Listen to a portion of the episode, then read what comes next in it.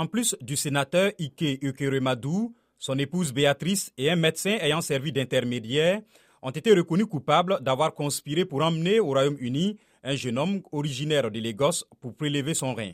La fille du couple, Sonia, 25 ans, a été innocentée. Les peines seront connues le 5 mars, mais elle risque la prison à vie en vertu de la loi sur l'esclavage moderne. La victime que les accusés avaient fait passer pour le cousin de Sonia était un vendeur de rue à Lagos auquel on avait promis, selon l'accusation, 7800 euros et la promesse de travailler et rester au Royaume-Uni. Durant le procès, le jeune homme a raconté qu'il pensait qu'on l'avait fait venir au Royaume-Uni pour travailler. Il dit que ce n'est que lorsqu'il s'est retrouvé face au médecin britannique qu'il a compris qu'il s'agissait d'une transplantation d'organes. Il s'est alors rendu à la police et l'opération n'a pas eu lieu.